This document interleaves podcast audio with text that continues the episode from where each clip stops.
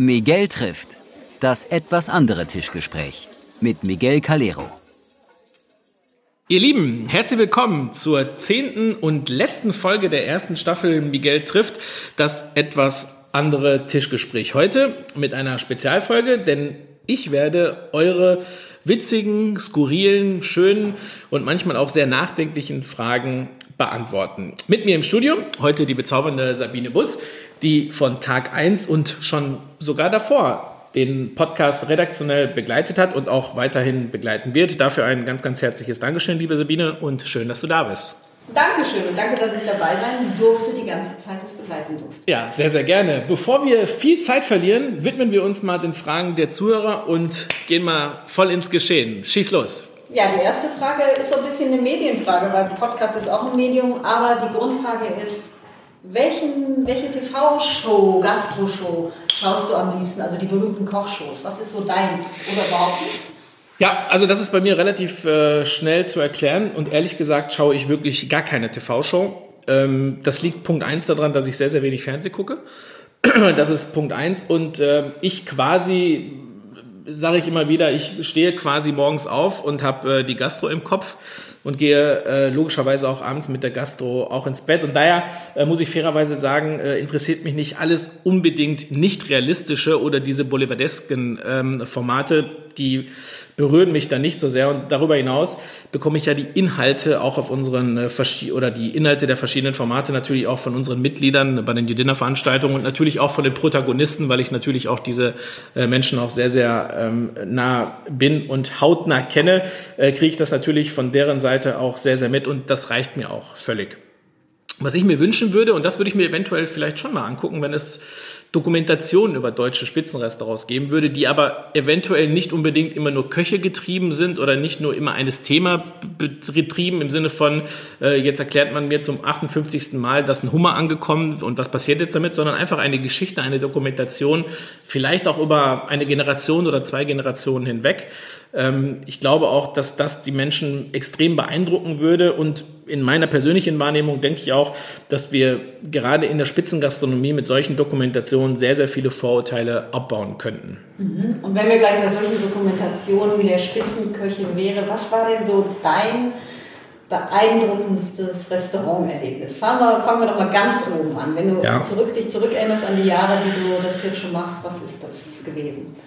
Also ich muss fairerweise dazu sagen, dass ich das Erlebnis im Superlativ eigentlich nicht so habe. Ich bin ein sehr dankbarer und sehr äh, demütiger äh, junger Mann, der glücklicherweise sehr, sehr viel erleben durfte, immer noch sehr, sehr erleben darf. Und ich hoffe auch, dass wenn die Pandemie uns irgendwann mal auch, ähm, sagen wir mal, ad acta legt, dass ich noch sehr, sehr viel erleben werde. Aber das ähm, habe ich, das Restauranterlebnis schlechthin habe ich spezifisch eigentlich so nicht.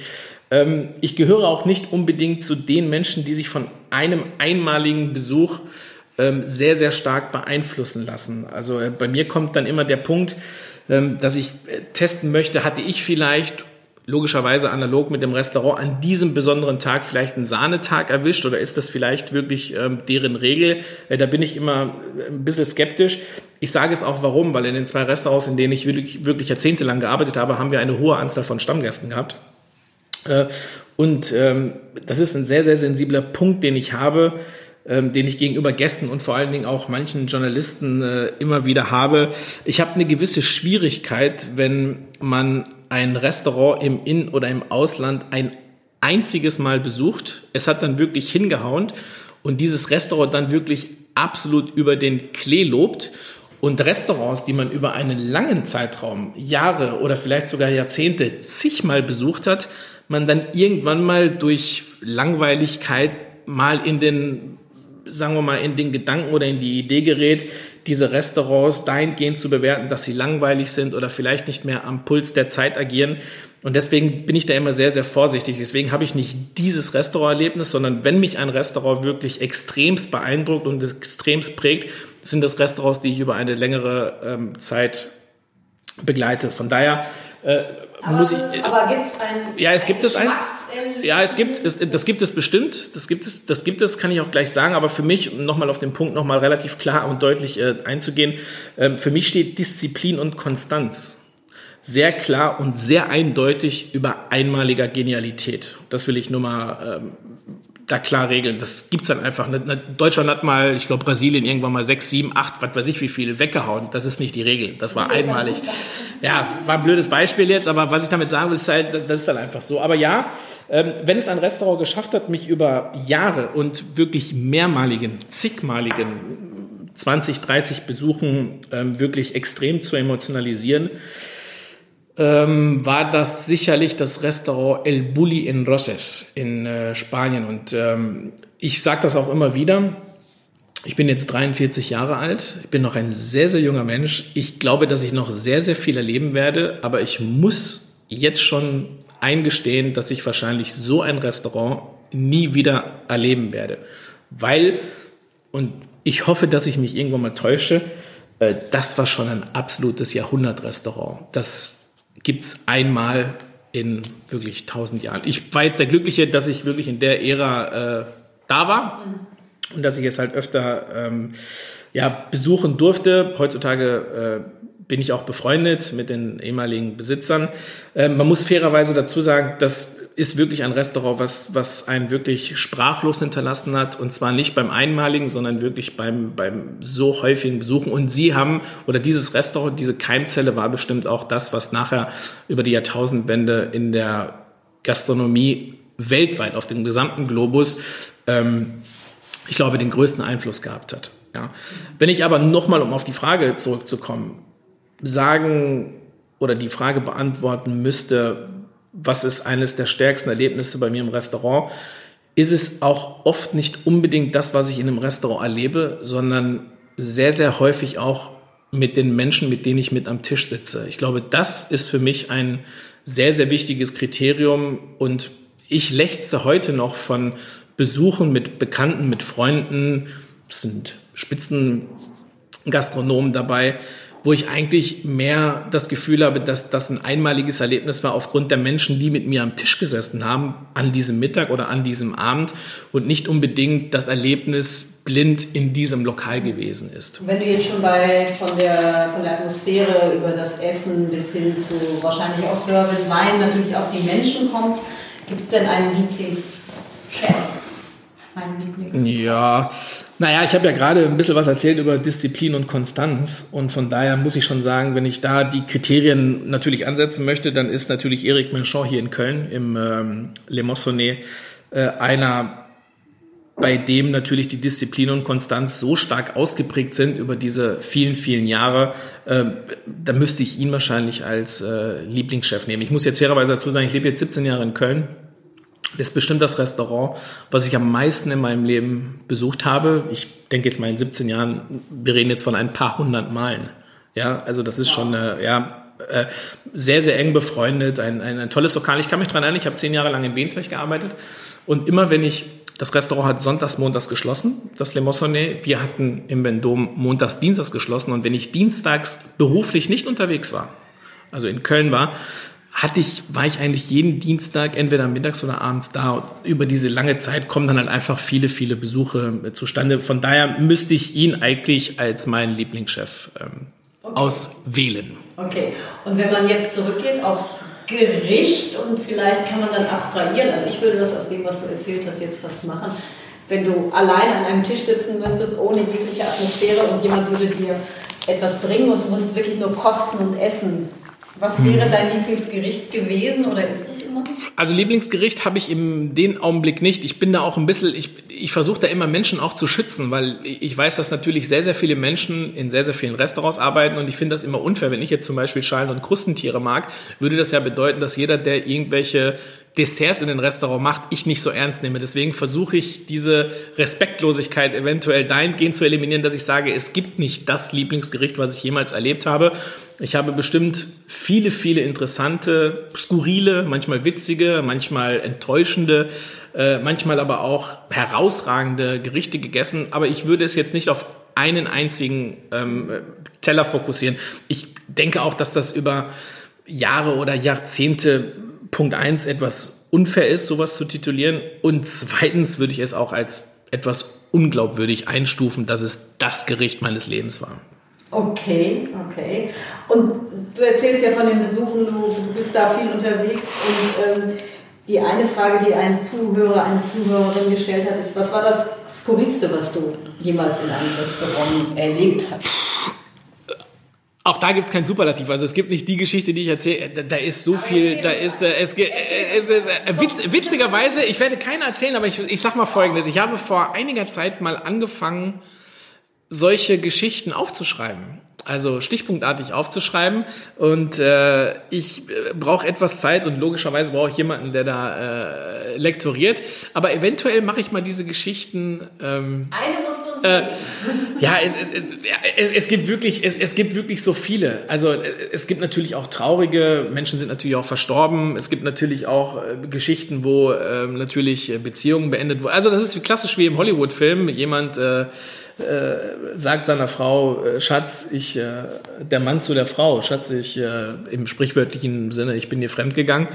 Ähm, und zwar nicht mit ihrer besten Freundin, sondern unglücklicherweise mit ihrem besten Freund. Also da gab es zwei Coming-outs. Punkt eins, fremdgegangen. Punkt zwei, mit dem Mann. Also äh, witzigerweise ist sie dann heulend aufgestanden, ist rausgegangen und er hat, äh, wir waren bei Gang zwei, es war ein Sieben-Gang-Menü, der hat relativ entspannt bis zum Schluss äh, weitergegessen. Also äh, könnte man jetzt noch auffahren. Aber, aber wie gesagt, äh, es, es, es passieren natürlich viele, viele schöne Sachen. Man muss fairerweise dazu sagen, überall, ähm, wo natürlich Menschen sind, sind und äh, sich an Alkohol und an guten Speisen laben, passieren natürlich auch immer skurrile äh, Dinge. Aber wenn das, du jetzt nochmal an die international denkst, gibt es irgendein Land, ein Restaurant, wo du denkst, da bin ich reingekommen, jetzt vielleicht auch zum ersten Mal in diesem Land, äh, mhm. weil jetzt hast du viele Erlebnisse gehabt. Hast du gesagt, so wird hier gegessen, das macht man nicht so? Oder gibt es da irgendwie eine Geschichte, wo du sagst, ich war in Mexiko als das oder so. Also irgendetwas, wo man sagt. Nee, witzigerweise nicht, aber was mir wirklich schon zum allerersten Mal wirklich sehr, sehr stark in Erinnerung geblieben ist, eine unglücklicherweise Untugend, die sich leider Gottes auch in den letzten zehn Jahren erst so ein bisschen etabliert hat. Früher hatte man ja immer das Gefühl, dass die Spitzenrestaurants Flüsterrestaurants waren. Keiner hat geredet. Dann kam irgendwann mal der Punkt, äh, wo nicht jeder unbedingt eine Kamera in Form eines Mobiltelefons hatte. Dann hast du es immer nur klicken hören, weil jeder natürlich fotografiert hat. Aber es waren dann diese Canon oder Nikon Kameras oder keine Ahnung was. Da hast du es nur, da hast du es nur klick, klick, klick gehört. Und die witzigste Geschichte, das war in einem, ich sage jetzt mal nicht den Namen des Restaurants, aber es war in einem Spitzenrestaurant in Skandinavien. Und wir waren zu viert und neben uns war ein Tisch mit zehn Personen ähm, sie sahen asiatisch aus. Also ich sage jetzt mal China, Japan, irgendwoher werden sie da gekommen sein. Und das Witzige war, die, es gab in diesem Restaurant nur ein Menü. Ähm, wir reden jetzt wirklich von einem sehr, sehr hohen Rest. Also da, da gab es eine Warteliste, die Welt wollte da unbedingt mal hin, jeder wollte da mal hin. Und das Witzige war, oder in dem Fall vielleicht das Traurige, jeder Gang, der kam, wurde von denen fotografiert. Und nachdem sie fotografiert haben, ließen sie abräumen, ohne das Gericht verkostet zu haben. Das heißt, die haben es nicht gegessen. Und das Restaurant, da kann man im Nachhinein drüber diskutieren, ob das jetzt gut oder schlecht war, haben es auch nicht beendet. Im Sinne von, dass die gesagt haben, entweder esst ihr es oder wir hören jetzt auf, sondern sie haben einfach gebracht, fotografiert, abgeräumt. Über den gesamten Abend. Und das muss man schon sagen, das war schon eine sehr, sehr skurrile Situation. Das habe ich daher noch nie erlebt. Auf der anderen Seite waren es wahrscheinlich genau die Form von Menschen, die natürlich über den gewissen Globus fliegen, seit einiger Zeit, diese sogenannten, ich nenne sie jetzt mal äh, Foodies, und die nachher eigentlich nur eine imaginäre Liste abhaken, wo sie überall waren und nicht waren und vielleicht jetzt, das ist wie vielleicht ein Kunstsammler, der vielleicht das Monetäre hat, jetzt Kunst zu sammeln, aber ob er wirklich diese Kunst liebt, sei jetzt mal dahingestellt. Mhm. Ja? Und so hat man das Gefühl gehabt, dass das eine Gruppe war, die jetzt einfach irgendwas abge... Ich bin doch überzeugt davon, dass die wahrscheinlich auf Europatournee waren und die haben jeden Tag so ein Erlebnis gehabt. Vielleicht waren sie halt einfach satt, weil sie schon drei Wochen unterwegs waren. Aber es ist schon wirklich skurril, wenn du so etwas siehst. Äh, kommen, fotografieren, abräumen lassen, weitermachen, nächster Gang, fotografieren und in allen möglichen Winkeln. Und also ja, ich denke, da hätten sich andere vielleicht deutlich mehr gefreut, wenn sie mhm. äh, das hätten erleben dürfen. Ja. Wenn wir jetzt schon mal auch in Europa waren, kommen wir jetzt wieder zurück nach Deutschland und so wie ich den Podcast und auch dich erlebt habe in dem Podcast, das ist ja eines deiner deiner großen Themen, äh, deiner wichtigen Themen der Vergleich dann immer deutsche und internationale Küche. Nicht nur Küche, sondern auch Gastronomie im Ganzen und Service im Ganzen. Ich weiß, es ist eine große Frage, aber was ist der große Unterschied zwischen deutschen Restaurants und Restaurants in anderen Ländern? Kannst du dazu was sagen? Ja, also ich denke, es gibt nicht nur den Grund, das muss man schon fairerweise dazu sagen. Vielleicht kann man es am besten dahingehend beschreiben, dass der deutsche Perfektionismus da eventuell den Deutschen ein bisschen äh, im Weg steht. Ähm, ich denke, dass der Drang, alles perfekt machen zu wollen und im Vorfeld auch alles auszutarieren, was gut und was nicht so gut sein könnte, vielleicht so viel Energie kostet, dass die wichtigen Dinge auf der Strecke bleiben. Und wenn es vielleicht einen Kernsatz das heißt, gibt. Eher einen Mangel in Deutschland. Ja, ich sehe einen Mangel, ja. Und ich sehe vielleicht, und der Satz tituliert ist vielleicht ein bisschen äh, besser, ich glaube, dass die internationale Lässigkeit, die wir flächendeckend ähm, auch wahrnehmen, ist ein großer Unterschied zur nationalen Verbissenheit. Ja, das ist einfach, ähm, andere Länder machen es halt einfach, ohne sich darüber Gedanken zu machen, ob das jetzt gut oder schlecht ist, sondern feilen kann man immer noch. In Deutschland hat man immer das Gefühl, wir wollen alles schon bei fast 100 Prozent haben, bevor wir überhaupt mhm. loslegen. Aber, ja. aber in deinem Podcast habe ich ja gelernt von dir und von den Gesprächen, dass Deutschland führend ist eigentlich auf dem äh, Markt der Spitzenköche und der Sterne. Was die Anzahl, was, was die, Anzahl, Anzahl ist, angeht, ja, was die Anzahl Da sind wir wie so oft führend. Ja. Aber der Mangel, beschreibe ihn doch nochmal ein bisschen. Was meinst du damit, dass du, dass du sagst, dass die die Lässigkeit fehlt. Also vielleicht. Äh, ja, ich glaube, dass wir, ich glaube, gerade bei jüngeren Menschen sieht man das ja hier so ein bisschen in, in Deutschland, da wird einfach viel zu viel auf dem Reißbrett geplant. Ja, es ist, es ist halt einfach, das ist wie wenn du, ja, das ist wie wenn du, ich meine, ich habe damit kein Problem, dass man relativ im, im Vorfeld was plant.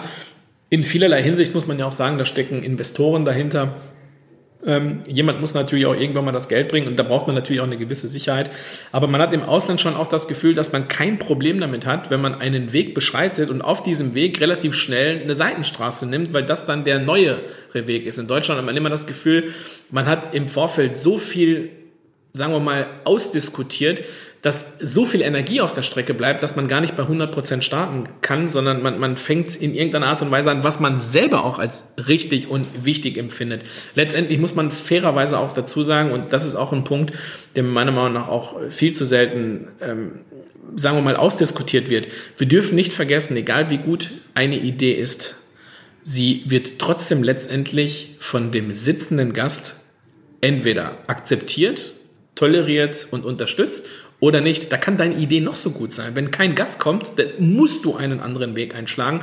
Und ich glaube, dass im Ausland zumindest die Bereitschaft früher einfach mal zu starten, um dann zu gucken, was will der Kunde im Endeffekt und diesen Weg nehme ich dann auf, um dann gezielter auch, sagen wir mal, das Endziel zu erreichen, was immer auch das Endziel ist, meiner Meinung nach stärker ausgeprägt ist wie in, als in Deutschland, wo wir versuchen, in vornherein immer alles Menschenmögliche dahingehend hinzustellen und zu sagen, okay, wir haben wahrscheinlich die ersten drei Millionsten Fragen beantwortet. Vielleicht waren sie aber auch falsch. Und auf diesem Weg gehen meiner Meinung nach sehr, sehr viel Energie verloren. Und deswegen bleibe ich nochmal dabei. Die Leichtigkeit der Internationalität und die Verbissenheit, die wir hier im eigenen Land haben, das ist ähm, sehr, sehr kontraproduktiv. Aber ist der deutsche Gast dazu dann passend? Also hast du dieses Gefühl, dass der deutsche Gast eher konservativ ist und, und weniger bereit ist, in Deutschland Experimente zu machen? Nein, ich glaube, dass der deutsche Gast, und da muss man fairerweise dazu sagen, das tut mir auch ein bisschen in der Seele weh und vielleicht sollte ich da vielleicht nochmal einen extremen Punkt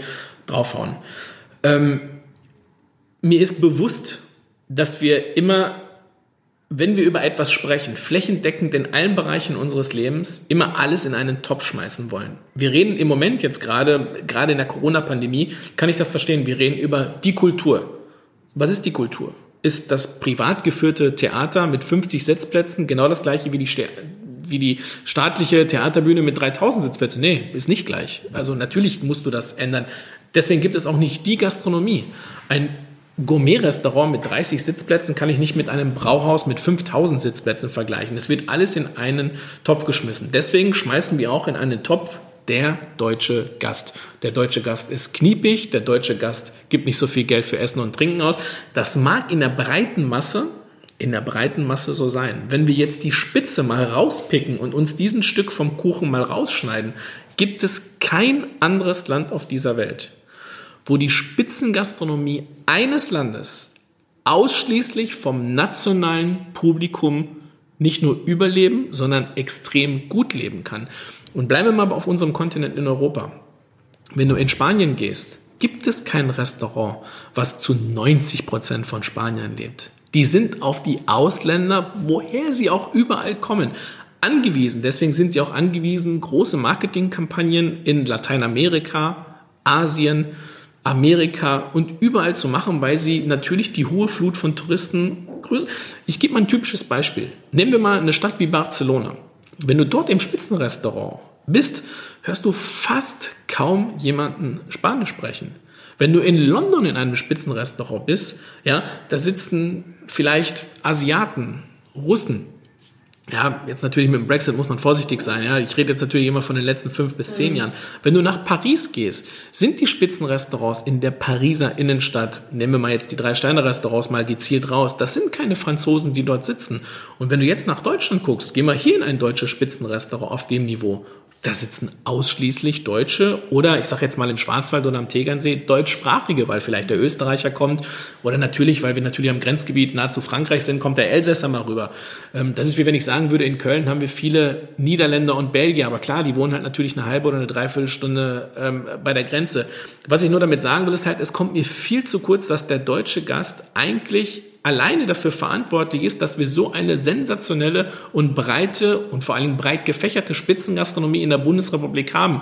Und mir tut das immer so ein bisschen leid, dass wir da keine Differenzierung haben, sondern immer und immer wieder, wenn du einen Bericht, selbst in Hoch, ähm, oder hochintellektuellen Magazinen siehst, der Deutsche gibt nicht gern für Geld aus, der Deutsche ist kniepig, das stimmt einfach, zumindest in dem konkreten Fall stimmt es leider nicht. Aber was du gerade beschrieben hast, führt ja zu der weiteren Frage eines Hörers, einer Hörerin, äh, in das Ansehen der deutschen Küche oder der deutschen Spitzengastronomie im Ausland. Das natürlich, wenn auch nicht so viele ausländische Gäste kommen, vielleicht auch auf Deutschland jetzt wir reden nicht von der Innensicht, von der Außenaufsicht, nicht so äh, drauf geguckt wird, wie vielleicht auf die spanische Küche, also dass sie nicht so berühmt sind? Ja, das ist bestimmt richtig. Also die weltweite kulinarische DNA ist sicherlich französisch, das muss man einfach sagen. Und jetzt müssen wir mal ein bisschen zurückgehen, aber ich glaube, dass eines der Gründe, es ist nicht der Grund, nicht falsch verstehen, aber eines der Gründe ist sicherlich, dass eine, man, man muss sich das vorstellen, in Deutschland der 50er, 60er, 70er Jahre ist ja eine Küche als heutzutage nennen wir es Fine Dining, früher Gourmet äh, oder Spitzenlokal, ähm, gekocht worden, die ja quasi frankophil war und zwar zu 100 Prozent. Ich, ich, ich versuche das dahingehend ähm, zu erklären. Wir in Deutschland sind heutzutage in einer Situation, wir beherrschen perfekt die frankophile Küche, wir beherrschen perfekt die asiatische Küche, wir beherrschen perfekt alles das, was an Technik in irgendeiner Art und Weise in der Küche umzusetzen ist. Aber, und jetzt kommen wir wieder auf den Punkt, den wir vorhin ein bisschen besprochen haben, vielleicht ist uns aufgrund dieses Perfektionswahns überall etwas zu sehen, es in unser Land zu bringen und es in unserer kulinarischen Sprache umzuwandeln, vielleicht der Begriff der Authentizität etwas abhanden gekommen. Und ich glaube, dass Authentizität auf der Welt eine sehr, sehr wichtige und eine sehr, sehr bedeutende Rolle spielt. Und so ist es auch leider so, dass eine perfekte Kopie leider noch kein gutes Original ersetzt. Mhm. Und wenn du jetzt genau von dieser Perfektionismus, von diesem Art, wie Küche in Deutschland oft auch gehandhabt wird, kommen wir natürlich auf ein Element, woran man sich ja eben auch gerne richtet. Das ist das, was man so unter Gastroführern oder Bestenlisten und so weiter nennt. Äh, wie siehst, wie siehst du das? Wie siehst du Gastroführer? Wie siehst du die Gastrokritik? Wie siehst du die Einteilung eben in, äh, in, in, in, mit Sternen und so? Wo ist das gut? Bringt das was? Beziehungsweise ähm, gib da mal deine Einschätzung. Ja, also generell finde ich logischerweise jeden gastronomischen Führer gut, der in erster Linie Menschen die Schönheit und die Qualität der Gastronomie näher bringt. Das muss man einfach ganz klar so sagen. Und man braucht ja immer so eine gewisse Orientierung. Ja, das ist ja so ein Potpourri. Man muss ja fairerweise dazu sagen, Deutschland ist auch ein sehr, sehr großes Land. Das dürfen wir nicht vergessen. Wir sind einfach unfassbar groß im Vergleich zu anderen Ländern. Also Niederlande, Belgien, da reden wir ja von Ländern, ich ich glaube, Niederlande ist so groß ungefähr wie Nordrhein-Westfalen von der Einwohnerzahl äh, zumindest her. Belgien ist, glaube ich, halb so groß wie Nordrhein-Westfalen. Also wir haben ein, einfach ein unfassbar großes Land. Das braucht man schon auch eine gewisse Orientierung. Was ich vielleicht nur sehr schade finde, und jetzt würde ich mir vielleicht explizit mal zwei gastronomische Führer rauspicken, nämlich zum einen den Michelin und zum zweiten den Gourmillot. Was ich vielleicht ein bisschen ähm, schade finde, ist, dass die, Be dass die Bewertungskriterien, sorry, ähm, eventuell nicht genügend Freiraum lassen, um die Restaurants etwas präziser ähm, einzustufen. Ich gebe mal ein typisches Beispiel. Bei Michelin ist es halt einfach so, da bewertet man aktuell über 300 Restaurants mit einem, zwei oder drei Sternen in der Bundesrepublik Deutschland. Da ist das Korsett schon, sagen wir mal, sehr, sehr eng geschnürt. Dass wir über 260 Restaurants mit einem Stern haben, also quasi logischerweise alle auf eine Stufe stellen, so dass wir dem Leser beziehungsweise dem Gast in irgendeiner Art und Weise suggerieren, dass sie auf ähnlichem oder gleichem Niveau sind, auch wenn es natürlich wahrscheinlich nicht so ist. Ähm, der eine ist mehr Hausmannskost, der eine ist mehr technisch, der andere ist mehr äh, dies. Also, dass man das aber nicht in irgendeiner Art und Weise nutzt, sondern so ein starkes Korsett im, im, im, zuschnürt, halte ich für meiner Meinung nach nicht zeitgemäß. Und jetzt komme ich nochmal auf das blöde Beispiel äh, des Fußballs. Ich bin auch kein großer Fußballfan, nur wenn ich mir da überlege, dass in der Fußball-Bundesliga, in der ersten Fußball-Bundesliga 18 Mannschaften sind und wir sprechen aber immer nur von zwei oder drei Mannschaften, die Meister werden können. Und wir sprechen meistens immer nur davon von drei oder vier, die wahrscheinlich gegen den Abstieg spielen. Der Rest ist Mittelfeld. Jetzt überleg mal auf der anderen Seite, wir haben in der ersten Fußball-Bundesliga über 300 Mannschaften. Da, da ist so ein Gefälle und ich glaube, dass könnte man auch heutzutage meiner Meinung nach in irgendeiner Art und Weise ähm, anders lösen und ist, ich bleibe nochmal dabei, es ist für mich, ich respektiere diesen Führer, er ist auch meiner Meinung nach der, wo die höchste, wo ich meiner Meinung nach auch den höchsten Respekt habe und die höchste Trefferquote habe, was weltweit auch das Ansehen angeht, im Sinne von, da wirst du eigentlich nicht enttäuscht, wenn du dich danach orientierst. Aber ich bleibe trotzdem dabei, es gibt sicherlich zeitgemäßere ähm, Bewertungsmechanismen. Zum Zweiten, beim Gomio ist es genau umgekehrt. Der Gomio hat eigentlich von vornherein eine Bewertungsskala von 0 bis 20 Punkten. Jetzt muss man die 0, kann man ad acta legen und die 20 logischerweise auch. Ich kann mich daran erinnern, dass mal ein deutscher, langjähriger deutscher Chefredakteur des Gomio gesagt hat, 20 Punkte kann nur der lieber Gott ähm, verteilen. Ist in Ordnung. Also das wird es nicht so geben. Ich finde aber, dass dieser Führer dann weil wir natürlich wahrscheinlich auch ein bisschen die Problematik haben, uns nicht trauen, 10, 11 oder 12 Punkte in den Raum zu schmeißen. Ich habe gelernt in der Schule, dass eine befriedigende Note eine 3 war. Und ich fand sie eigentlich, sie fühlte sich oft sogar sehr, sehr gut an. Was ich damit sagen will, ist halt, eine Benotung mit 10 Punkten vielleicht für einen Landgasthof oder für eine, äh, eine, eine Küche, die eventuell in dritter Generation ist und wo vielleicht Klassiker seit über 30, 40 Jahren konstant ähm, gekocht werden, würde ich für eine sensationelle Bewertung und Benotung halten. Unglücklicherweise machen wir überall auf der Welt immer den Fehler, dass wir eine Skala, die wir breit fächern können, wie eine Ziehharmonika, wir trotzdem letzter Konsequenz suchen wir uns nur drei, vier oder fünf Punkte aus. Im Gummio ist es meiner Meinung nach immer die Bewertungsskala, ich sage jetzt mal 15, wobei das schon für die meisten schlecht ist. Aber wir packen dann genau die gleiche Anzahl wie der Michelin an Restaurants zwischen 16 und 19 und dann gibt es nochmal ein paar mit 19,5, anstatt die gesamte Ziehharmonika dieses Bewertungssystems zu erfüllen. Weil ich glaube auch, Punkt eins, wir würden den Gästen ein viel breiteres und viel intensiveres Spektrum bieten können, worauf ich mich da überhaupt jetzt einlasse. Das ist Punkt eins. Und Punkt zwei ist meine persönliche Meinung.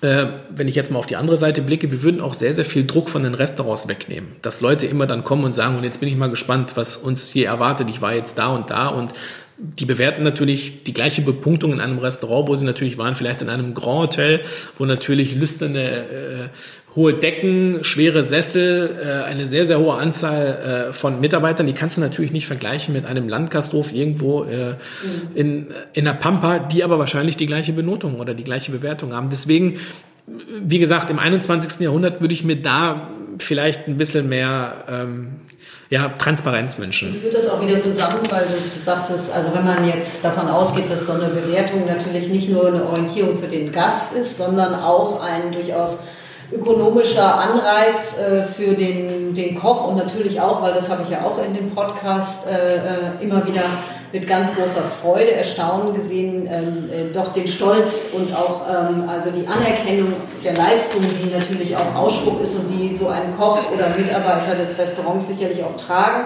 Aber die Jagd nach diesen Punkten, nach, diesen, nach den Sternen oder auch nach den Punkten, führt die vielleicht auch genau zu diesem Verlust von der Authentizität, ja. der du sprichst? Ich glaube ja. Und vor allen Dingen, und jetzt nehmen wir mal die Authentizität weg, was mich in letzter drei bis fünf Jahren massivst zu denken ähm, gibt, ist, ähm, ich habe das Gefühl, dass viele, viele Restaurants an ihren Gästen vorbeikochen.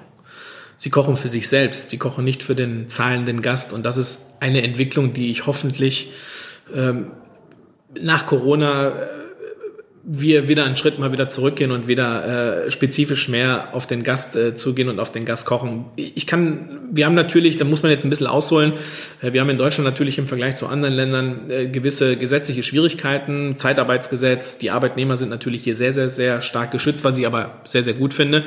Aber wir sind natürlich im Vergleich zu anderen Ländern, die natürlich diesen Schutz äh, nicht genießen, sagen wir mal, auch gehandelt. Und ich habe immer so das Gefühl, dass die Restaurants natürlich immer auf ihrer Argumentationsliste dann sagen, wir dürfen nur noch ein Menü anbieten, weil wir können nur noch einen Service anbieten, weil wir können nur noch das machen, weil. Und in allen Argumentationen, Komma, weil, findet niemals, zumindest in meiner Wahrnehmung, der Gast eine übergeordnete Rolle. Der Gast ist aber der, der über Erfolg und Nicht-Erfolg eines Restaurants entscheidet. Nicht eine Benotung und eine Bepunktung, weil es gibt Restaurants, die hoch bewertet werden, uns dies nach Jahren nicht schaffen und einfach vom Markt verschwinden, weil halt einfach der Zuspruch nicht da war. Und da würde ich schon sagen, man muss gerade bei jüngeren Leuten, äh, ich, glaube, dass der Fehler, und jetzt kommen wir wieder auf die Bewertungsmechanismen zustand, dass wir natürlich in der Spitze keinste Problem haben, ist in Ordnung. Mein Problem ist halt, dass alle die da drunter sind, sich immer nur an der Spitze orientieren. Und jetzt kommen wir wieder auf das Kopierproblem. Die wollen sie einfach in irgendeiner Art und Weise kopieren und machen dann natürlich den gleichen Fehler. Wenn ein Spitzenrestaurant, wo die Leute wirklich hinpilgern, wo sie warten, sich natürlich logischerweise hinsetzen und sagen, es gibt keine Auswahl, sondern es gibt nur das, was ich meine, das heute das Beste ist. Aber klar, der gehört natürlich zu der absoluten Elite. Das ist einer der 10 besten, 20 besten äh, Köche vielleicht, die wir auf diesem Planeten haben. Dem gestehe ich zu ob du es dann oder ob der Gast es dann auch dem 25-Jährigen irgendwo auf dem Land äh, zugesteht, dass man sagt, wie, ich, ich darf nicht wählen, ich muss jetzt diese Anzahl von Gängen essen, ich muss fünf Stunden hier sitzen, darauf habe ich eigentlich gar keine so große Lust. Was ich damit sagen will, ist halt, wir müssen schon auch ein bisschen sagen wir mal, den Weg da wieder hinfinden, dass der Gast zumindest ein wesentlich höheres Spektrum an Mitspracherecht bekommt und auch vielleicht eine etwas größere ähm, Flexibilität. Um, um die, die letzte Liste oder Auszeichnungsebene noch reinzuziehen. Was hältst du von der, jetzt kommt wieder mein World's 50 Best? Mhm. Ja, also über diese Liste ist ja wird ja viel, wird ja, wird ja viel, wird ja viel diskutiert. Es ist, ein, es ist eigentlich, ja, ist, meiner Meinung nach ist es eine Liste, wo viele Länder ein extremst von profitiert haben. Es ist eine Liste, die ähm, der Mechanismus, ich erkläre das mal in relativ äh, knackigen und schnellen Worten. Der Mechanismus ist so, in einigen Ländern sagen wir mal jetzt in Deutschland, gibt es gewisse Juroren und diese Juroren haben bestimmte Stimmen und diese Stimmen dürfen sie für die Wahl einiger nationaler Restaurants bewerten und sie dürfen auch einige Restaurants aus dem Ausland bewerten. Das machst du in einer Liste. Dann sagst du, an welchem Tag du da warst, bla bla bla bla bla bla bla bla. Was ich damit sagen will, ist halt, diese Liste ähm, ist Viele halten sie für gaga, das ist auch, ist auch okay. Äh, viele Leute halten sie für sehr, sehr gut. Es ist auch eine Orientierungsliste, ob man sie jetzt gut oder schlecht findet, äh, sei jetzt mal dahingestellt. Worum es mir so ein bisschen geht, und deswegen sollte man die Liste vielleicht auch in letzter Konsequenz dann nicht ganz so ernst nehmen. Vor allen Dingen ähm, ist diese Liste für Deutschland, ich sage es jetzt mal vorsichtig, sehr, sehr schwierig, sehr, sehr viele Restaurants da nach oben zu pushen, aus folgendem Grund. Wir haben einfach ähm, in der Bundesrepublik Deutschland einfach sehr, sehr viele Restaurants. Und du musst dir jetzt mal folgende Situation vorstellen. Jetzt sind es da, du wirst jetzt Jurorin und müsstest dich für gewisse Restaurants entscheiden. Dann wählst du natürlich sechs nationale Restaurants. Das heißt aber nicht, dass alle anderen Juroren auch diese sechs Restaurants und deswegen eine hohe Trefferquote ist. Das bedeutet im Umkehrschluss, und das meine ich jetzt mit vollem Respekt und ich werde jetzt mal überlegen, welche Restaurants ich nehme, mit denen ich wirklich sehr eng befreundet sind, die mir das nachher nicht übel nehmen, dass ich sie genannt habe. Aber ich sage jetzt mal, in Österreich ein Restaurant wie das Steirereck, was die absolute Spitze des Landes ist, nicht von fast allen Juroren zu wählen, halte ich für ausgeschlossen. Du kommst an diesem Restaurant gar nicht vorbei. Du kommst auch in der Schweiz nicht dran vorbei, Andreas Caminada in diese Liste zu wählen, wenn du jetzt Schweizer Juror bist.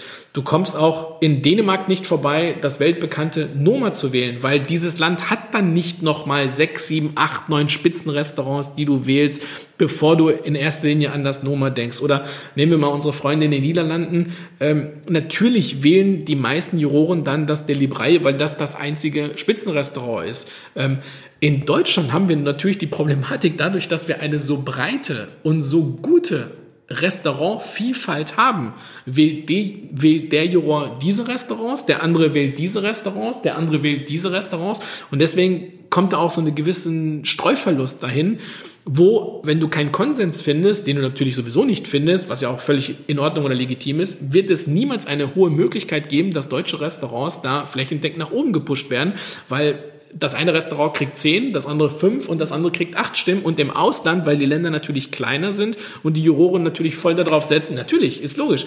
Also da, da, da muss man auch nicht neidisch sein, da darf man sich auch nicht darüber aufregen, da darf man auch nicht sagen, die Liste ist blöd oder die ist gaga, sondern die Kriterien sind halt einfach so, wie sie sind. Und wir haben den großen Vorteil, in dem Fall ist es vielleicht ein Malus oder in dem Fall ist es ein Nachteil, wir haben den großen Vorteil, dass wir einfach eine absolut breite und gute und stabile äh, Gastronomie haben. Aber anstatt, dass wir das in den Vordergrund stellen, sagen immer die Leute, die nicht in der Liste sind, wie blöd diese Liste ist. Und die, die da drin sind, freuen sich natürlich. Von daher, also es, man, man kann da auch mit einem schmunzelnden Auge draufblicken und sich daran erfreuen, in welchem Stadion eigentlich die Bundesrepublik Deutschland ist und dass wir nicht nur vier, fünf oder sechs Restaurants haben äh, und sonst halt nichts. Also da muss man schon auch fair sein. Auch wenn wir es natürlich sehr breit gesprochen haben, war im Hintergrund ja immer diese, diese Idee des Kochs als derjenige, der das mit dem Erfolg des Restaurants macht, der, ähm, der dahin führt, dass, dass Leute kommen. Und ähm, ich glaube, nicht nur du, sondern ganz viele andere sind aber ja der Meinung, dass äh, der Koch ein Teil des gesamten Gastronomieerlebnisses ist und dass der Service zum Beispiel oder der, die Weinbegleitung und all das natürlich die, die genauso viel oder vielleicht kannst du da was zu sagen, mhm. prozentual in deinem Kopf anteilig an dem Erfolg oder Misserfolg eines, eines Restaurants, einer Gastronomie ist da ja auch die Frage, warum gibt es eigentlich für Service keine extra Bewertung oder keine mhm. extra Liste oder gibt es sie und ich weiß es nicht. Mhm. Also ich, hier muss ich vielleicht etwas äh, äh klarstellen. Also äh, nicht Köche werden besternt, sondern die Restaurants, in denen sie tätig sind. Äh, das ist es fällt mir natürlich auch, wir reden natürlich auch immer von Sterneköche etc. und sagen, und wir lesen das natürlich auch überall, aber äh, das ist leider falsch. Also Michelin, der gastronomische Firma Michelin, gibt in erster Linie die Bewertung von ein, zwei oder drei Sterne. In erster Linie, nicht in erster Linie, sondern dem Restaurant, nicht dem Koch. Ein Koch kann das Restaurant verlassen, die Brigade, wer immer es dann nachher weiter fortführt, machen trotzdem eine gute Qualität, könnten genau die gleiche Bewertung im nächsten Jahr bekommen. Also wir sagen zwar, wie gesagt, Sterneköche, aber in erster Linie kriegen die Restaurants ähm, die Sterne. Das ist Punkt eins. Ähm, dann macht der Michelin vielleicht noch eine zweite äh, Geschichte, um darauf aufmerksam zu machen, logischerweise, ob der, ich sage jetzt mal, ob das Restaurant luxuriös oder etwas einfacher gestaltet wird, gibt es sogenannte Bestecke, die in verschiedener Anzahl und verschiedenen Farben dann angeleuchtet werden. Das ist eine kleine Orientierung, aber es ist logischerweise indiskutabel und das ist ein Fakt, dass die Sterne eine reine Küchenleistung sind. Das bedeutet, Michelin sagt von sich aus ganz klar, die Sterne werden für eine, reiche, eine reine Küchenleistung vergeben. Deswegen, und jetzt kommen wir nochmal auf die Frage zurück, warum Service keine Sterne oder keine anderweitigen äh, Benotungen, zumindest von Seiten dieses gastronomischen Führers bekommt, äh, das müsste man den Michelin fragen und nicht äh, meine Natur. Ich kann das äh, nicht beantworten. Okay. Und wo siehst du deiner Meinung nach den größten Unterschied zwischen Küche und Service? Puh. Also da gibt es eine Menge und ich sage jetzt mal einen saloppen Witz, um das mal klarzustellen, was der größte Unterschied ist. Weißt du, warum Service-Mitarbeiter keine Hämorrhoiden bekommen können? weil die Arschlöcher alle in der Küche arbeiten. Das wird wahrscheinlich der größte äh, Unterschied äh, sein. Aber mal äh, Spaß beiseite. Ähm, den Unterschied gibt es wahrscheinlich nicht. Es ist wahrscheinlich eine Vielzahl von vielen. Wenn ich es aus meiner Perspektive und meiner ehemaligen und auch aktuellen Arbeit äh, beobachten müsste, würde ich sagen, es gibt als erstes den größten Unterschied erstmal, dass der Großteil der Restaurants die Köche nicht sichtbar sind und die Service-Mitarbeiter zu 100 Prozent sichtbar. Das bedeutet, es ist schon ein Unterschied, immer ständig von Gästen unter Beobachtung äh, zu stehen. Jeder, der in irgendeiner Art und Weise was vor Publikum machen muss, egal in welchem Berufszweig es jetzt ist, erfordert natürlich eine andere Konzentration, eine andere Körperspannung, eine andere Gestik, eine andere Mimik. Du musst dich natürlich auch, du musst dir immer bewusst sein, was du auch sagst. Du kannst ein gesprochenes Wort, du darfst dich oder du kannst dich dafür entschuldigen, aber du kannst es nicht wieder zurücknehmen. Und alles diese Punkte, die ich jetzt gerade sage, sind natürlich kleine Mosaiksteinchen, die nachher ein ganz, ganz großes Puzzle zusammenstellen. Deswegen würde ich sagen, dass der elementarste Unterschied in erster Linie da ist, beobachtet und nicht beobachtet zu werden. Und darüber hinaus ähm, muss man fairerweise dazu sagen, bin ich der festen Meinung, dass die Köche in der Küche wahrscheinlich größere Spezialisten in ihrem speziellen Gebiet sind. Aber auf der anderen Seite ähm, sage ich jetzt mal, die Service-Mitarbeiter über ein viel größeres und viel breiteres Spektrum an Wissen innerhalb der Struktur des Restaurants haben müssen. Ich gebe mal ein kurzes Beispiel. Ein Koch, ich, ich mache das jetzt mal sehr, sehr einfach. Die Küche wird unterteilt in Vorspeise, Fischgänge, Hauptgänge, Desserts. Dann ist es so, dass der Koch oder die Köche, die im Moment für die Vorspeisen zuständig sind, auch wirklich nur die Vorspeisen zubereiten. Das eine Restaurant hat zwei, das andere Restaurant hat sechs, das andere Restaurant hat von mir aus acht Vorspeisen. Aber in diesem speziellen Fall sind sie extrem fokussiert, natürlich große Experten. Das heißt aber nicht, dass diese beiden unbedingt Desserts machen können in der Küche, obwohl sie in der gleichen Küche arbeiten. Es muss auch nicht unbedingt sein, dass sie gut Fleisch braten können, obwohl sie in der gleichen Küche arbeitet. Das bedeutet, sie sind in ihren speziellen Feldern, wo sie gerade eingeteilt sind, natürlich fokussierter und auch größere Experten in dem konkreten Bereich, was natürlich nur ein kleines Puzzle oder beziehungsweise ein kleines Teilchen eines noch größeren Puzzles sind, den sie gerade abarbeiten. Wenn du jetzt die andere Seite nimmst, den Servicebereich, der Servicebereich muss über die Produkte Kenntnis haben, die müssen über die Zubereitungskenntnisse haben, weil es kann natürlich immer sein, dass ein Gast mal immer was fragt. Die müssen wissen, welcher Wein zu welchem Gang geht. Dann brauchen sie natürlich auch ein bisschen vieles wissen.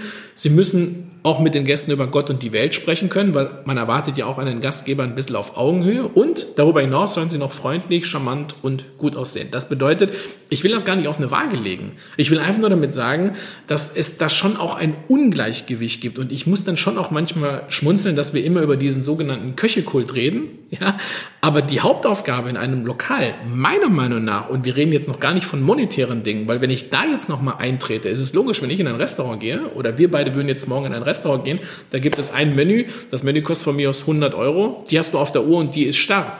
Aber der Service und das Ambiente, wie sie uns abholen, wie sie uns emotionalisieren, wie sie uns Dinge verkaufen, wie sie uns natürlich auch abholen, entscheidet darüber, wie viel Umsatz wir letztendlich und wie viel wir in einem Restaurant auch bezahlen. Deswegen dürfen wir diesen monetären Ansatz in einem Restaurant der zu 100% servicetechnisch agiert, nicht unterschätzen. Also, ich will da gar nicht die Leute gegeneinander ausspielen. Ich will einfach nur damit sagen, dass mir schon auch in vielen, vielen Punkten fehlt. Ich bin überzeugt davon, felsenfest davon überzeugt, dass gerade in der Gastronomie, über die wir jetzt gerade sprechen, der Gast, der zum ersten Mal in ein Restaurant geht, zu 100% wegen der Küche hingeht. Ob das beim zweiten, dritten, vierten Mal immer noch küchentechnisch ist oder ob vielleicht schon das Ambiente, der Wohlfühlfaktor, die Menschen, die da im Service agieren, die Überhand gewonnen hat, das lasse ich jetzt mal im Raum stehen. Mhm. Und wie würdest du die Definition zwischen gutem und sehr gutem Service treffen? Also was ist für dich nochmal der Unterschied dann eben zum wirklichen Spitzenelement? Also das ist relativ einfach zu erklären. Guter und sehr guter Service unterscheidet sich in zwei Punkten, Disziplin und Konstanz.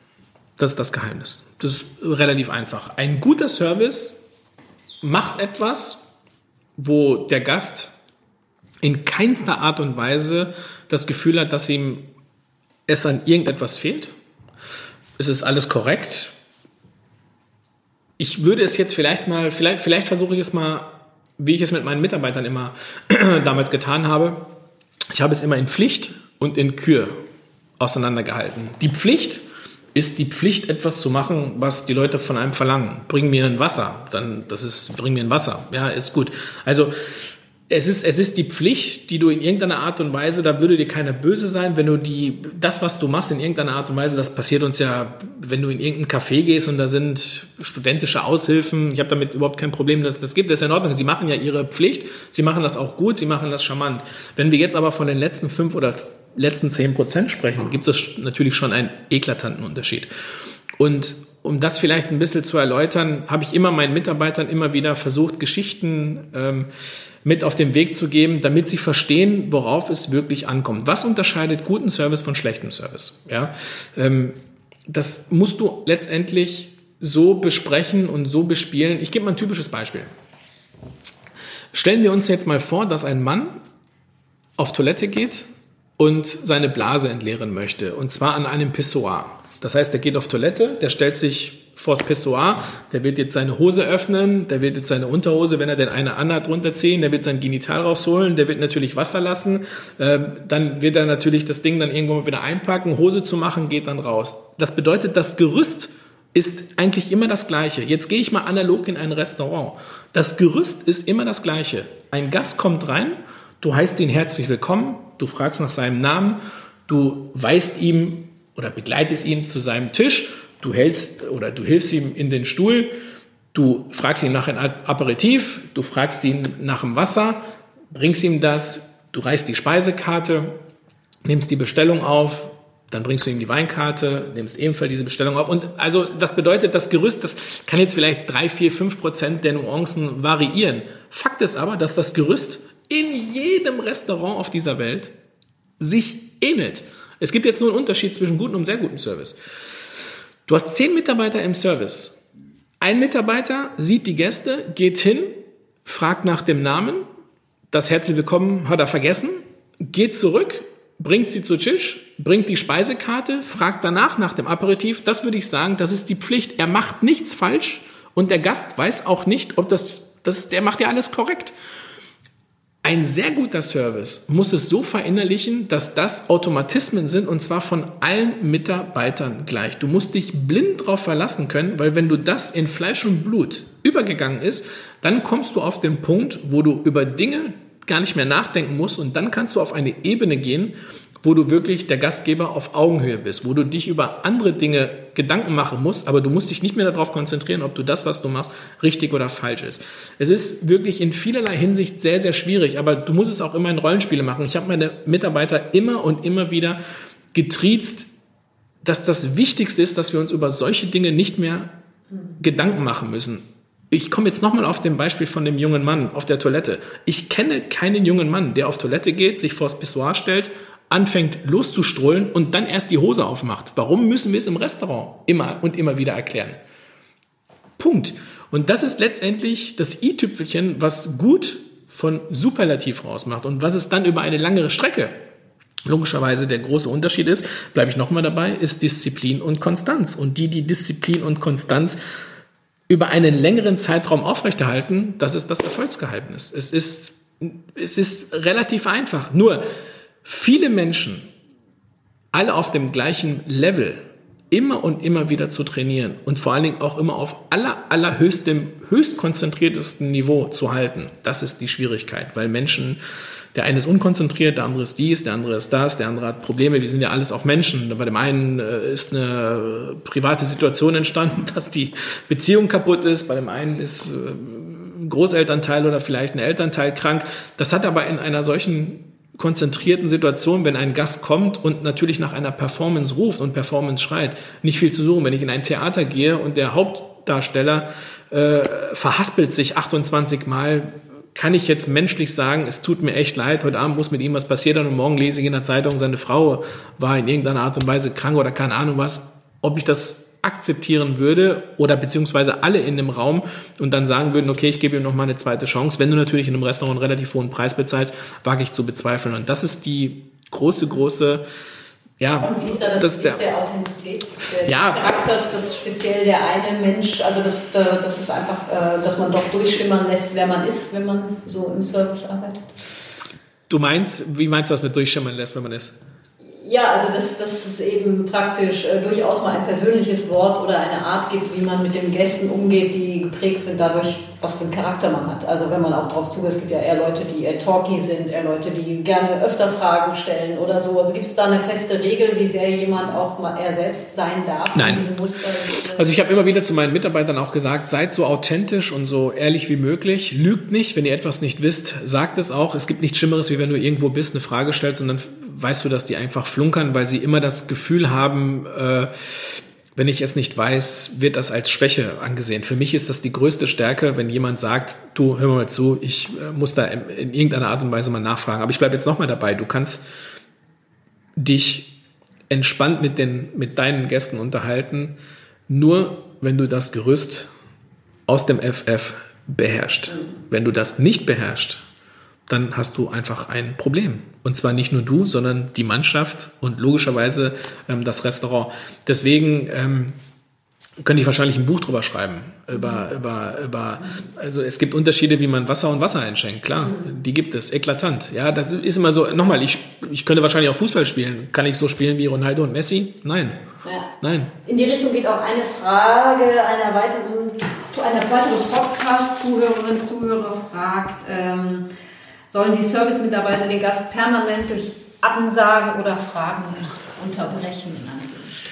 Ja, das ist eine, das ist, das ist eine schwierige Frage und die kann man auch, glaube ich, auch nicht so pauschal beantworten. Ich, ich finde, diese Fragen oder diese spezielle Frage hat sich natürlich auch zumindest in der Bundesrepublik Deutschland in den letzten 10, 15 Jahren natürlich dahingehend manifestiert, dass natürlich die Restaurants so weit gelockert haben. Früher hast du drei, vier oder fünf Gänge gekriegt. Heute kriegst du natürlich eine 10, 15, 20 Kleinigkeiten vorweg.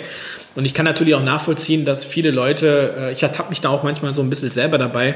Äh, ich gehe natürlich manchmal mit Leuten essen, die ich schon über einen sehr, sehr langen Zeitraum nicht gesehen habe. Und wenn du natürlich dich dir was zu erzählen hast und du natürlich in regelmäßigen Abständen immer und immer wieder äh, im Wort beschnitten wirst, das kann schon manchmal nerven. Ich persönlich denke aber, und ich meine, sowohl die Gastgeber als auch die Gäste sind kultivierte Menschen. Ich glaube schon, dass man da auch einen Weg oder eine Lösung findet, zu sagen, hört mal mal zu, äh, wir wissen, was wir bestellt haben, wir haben die Menükarte auf dem Tisch, äh, wir haben uns so viel zu erzählen, es ist so ein schöner Abend, wäre es okay für euch, wenn ihr uns nicht unbedingt alles erzählt. Also das ist auch äh. Ich würde nicht so pauschal sagen, ja oder nein, weil ich kenne genauso gut Leute, die genau das Umgekehrte sind. Ja, die sind seit 30, 40 Jahren verheiratet, gehen in ein Restaurant, haben sich wahrscheinlich gar nichts mehr zu erzählen. Die sind froh um jede Silbe, die sie dem Service-Mitarbeiter ja, aus, der, aus der Kehle ziehen können. Ja, also von daher kann man das nicht so pauschal sagen. Es ist, es ist ein individuelles Thema.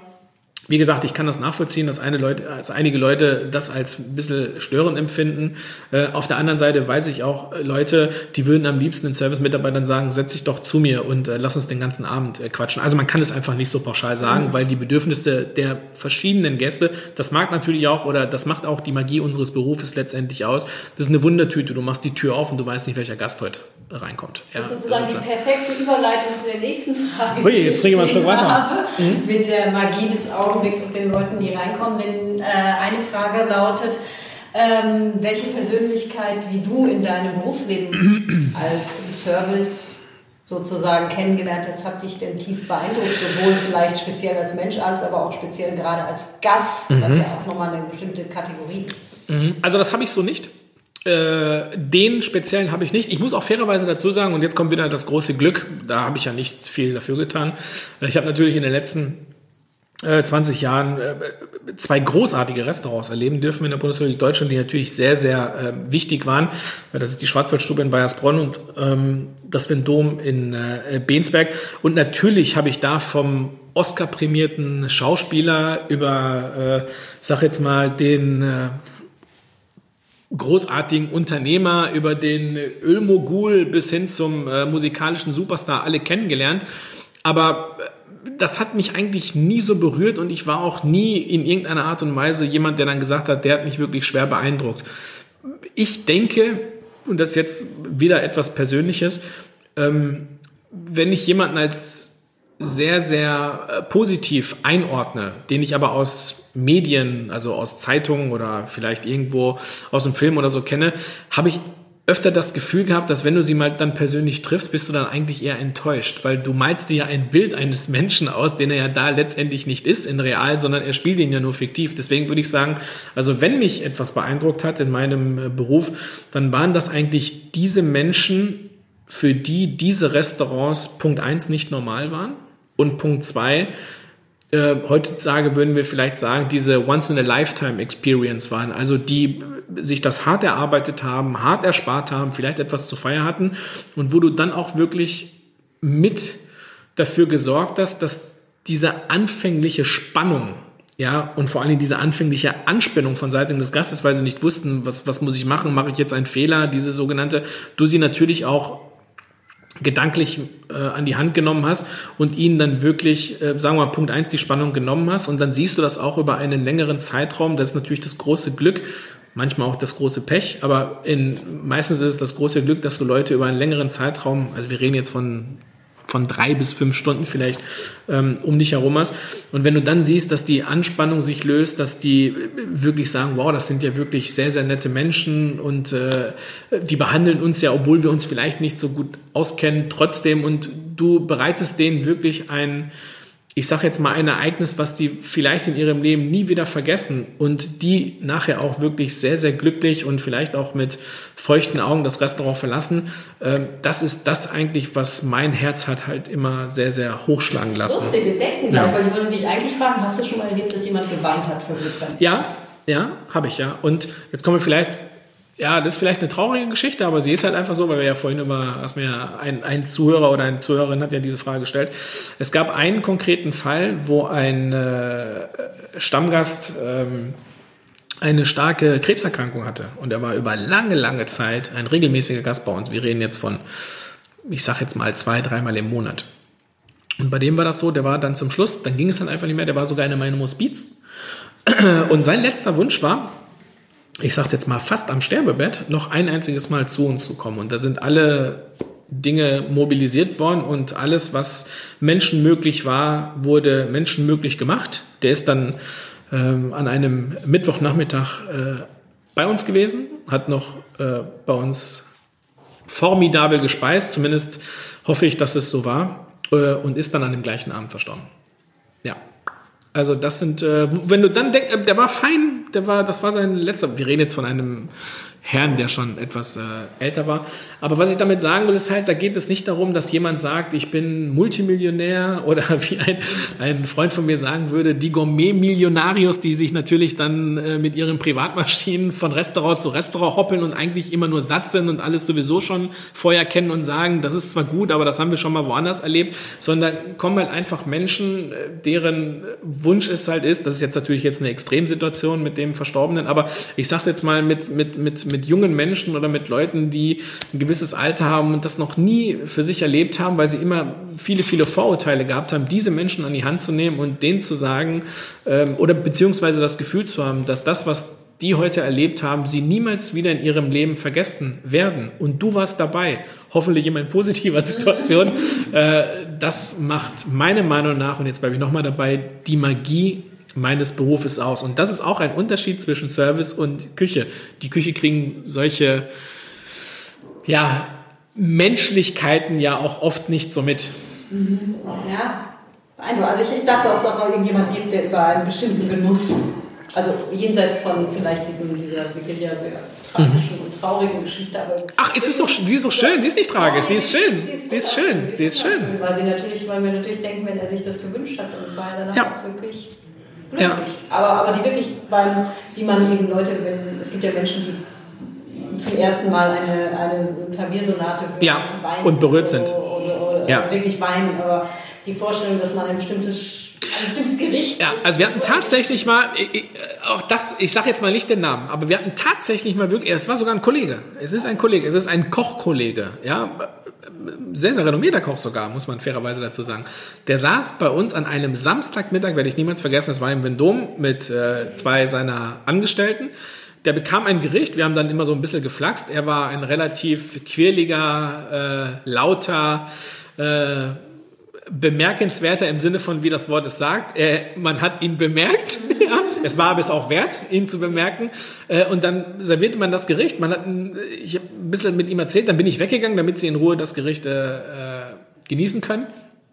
Und dann kriegte ich nur mit, wie ein Mitarbeiter zu mir sagte, äh, geh mal bitte an äh, den Tisch, da ist irgendwas vorgefallen. Und dann ging ich an den Tisch und guckte ihn an und er hatte wirklich feuchte Augen und wo ich dann kam, äh, drückte er die Augenlider dann einmal zu, sodass die Tränen dann kamen. Also die feuchten Augen sind ja so, er drückte und dann, und dann flossen die Tränen. Und dann dachte ich mir, okay, irgendwas wird passiert sein. Punkt eins dachte ich, er hat eine Nachricht jetzt bekommen auf Handy. Punkt zwei er hat den Mitarbeitern irgendwie suggerieren müssen, Jungs, das war's, ihr seid raus, äh, es geht nicht mehr. Oder Punkt drei ich habe mit allem gerechnet, nur nicht mit dem, was er mir gesagt hat. Denn der Satz war nämlich, Miguel, ich habe noch nie ein Gericht gegessen, was mich so dermaßen berührt hat. Er hat wirklich wegen dem Gericht äh, geweint. Und ich wusste in dem Augenblick, ich bin wirklich schlagfertig, was das angeht. Äh, und da habe ich mich bedankt und bin dann weggegangen, weil das meiner Meinung nach das Würdigste war, was ich in dieser Situation äh, machen konnte. Ja. Kommen wir noch auf einen, einen äh, Mitarbeiter im Restaurant zurück, der, der auch ähm, ähm, immer wieder auch in deinem Podcast eine Rolle spielt oder wo wir auch ähm, Vertreter hatten, nämlich die Rolle des Sommeliers. Äh, warum gibt es da so wenig Entwicklungspotenzial? Beziehungsweise, wie siehst du das? Gibt es da wirklich so wenig Entwicklungspotenzial? Oh, die Frage überrascht mich etwas, wenn ich ehrlich bin, weil ich glaube, dass in keinem anderen Bereich in dem Restaurant ein Beruf, wenn man überhaupt von Beruf sprechen kann, ist ja kein äh, geschützter Begriff, aber ich würde sogar sagen, dass in den letzten zehn Jahren die Entwicklung des Sommeliers die rasanteste Entwicklung innerhalb eines Restaurants war. Jetzt sehen wir mal den Köchekult irgendwann mal weg. Das äh, legen wir jetzt mal adapter. Das ist in Ordnung, dass der Koch natürlich immer an der, an der Speerspitze steht. Aber ich würde sogar sagen, dass der Sommelier in den letzten zehn Jahren äh, wirklich so extrem an Fahrt aufgenommen hat. Eventuell könnte es sein, dass diese Frage dahingehend ähm, zielen könnte, das ist jetzt meine persönliche äh, Auffassung, dass es sich leider natürlich auch dadurch, dass wir so viele Restaurants haben, und jetzt reden wir natürlich auch über gewisse Gehaltsstrukturen und Gehaltsverhältnisse, die natürlich nicht, ähm, sagen wir mal, ins Uferlose äh, sich bewegen können. Es ist natürlich so, dass in sehr, sehr vielen Restaurants sehr, sehr viele junge Sommeliers logischerweise diese Arbeit verrichten. Und ich beobachte schon seit einer sehr, sehr langen Zeit, dass es da eine unfassbar große Diskrepanz zwischen stehendem, jungen, nicht so weit gereisten und weltbekannten Gastgeber ist und zwischen dem sitzenden Gast, der natürlich auch das monetäre Volumen hat, weil er halt ein bestimmtes Alter hat, die richtigen Entscheidungen in seinem Leben getroffen hat, hat aber schon sehr, sehr viel von der Welt bereist, hat schon sehr, sehr viel gesehen und da brechen natürlich oder da, da prallen natürlich zwei verschiedene Welten aufeinander. Ähm, und ich könnte mir vorstellen, dass da, und das höre ich natürlich sehr, sehr häufig auch von unseren Mitgliedern, die mich dann fragen, was halte ich äh, von der oder der Situation, ähm, es ist natürlich schon so, dass da das Gespräch auf Augenhöhe mit einem Jungen, der natürlich jetzt, sagen wir mal, seine Profession dahingehend ausübt, dass er ein unfassbar hohes theoretisches, aber nicht unbedingt praktisches Wissen hat. Also was ich damit sagen will, ist halt, der kann zwar alle Weine dieser Welt kennen, nur der sitzende Gast kennt halt seine, ich sage jetzt mal, geschmacklichen Vorlieben. Ja, und dass es da in irgendeiner Art und Weise manchmal zu einer schwierigen Diskussion oder beziehungsweise Gesprächsgrundlage kommt, kann ich mir äh, im ersten Linie vorstellen. Ich glaube auch, dass da die Aufgabe der Restaurants zukünftig sein wird. Ich habe vorhin schon drüber gesprochen, der Gast sollte man mehr in Vordergrund oder in den Fokus stellen.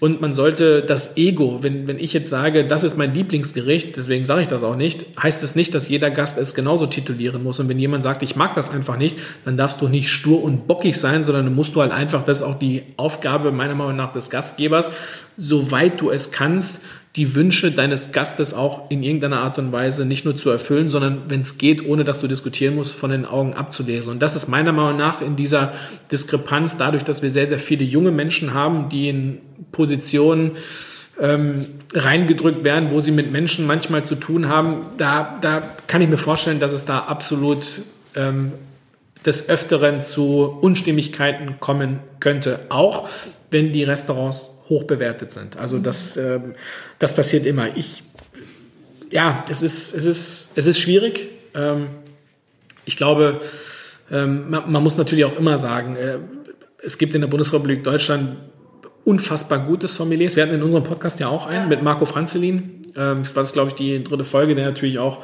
ähm, für sich alleine steht. Von diesen gibt es natürlich nicht sehr häufig oder gibt es natürlich nur eine Handvoll. Das muss man einfach klar so sagen. Wir reden aber jetzt natürlich auch von sehr, sehr vielen Restaurants, dass dann natürlich das Gefälle äh, stark abfällt. Das habe ich vorhin versucht ein bisschen zu erklären, indem wir auch es nicht schaffen, sagen wir mal, spezifisch in die einzelnen Teile anders zu gewichten.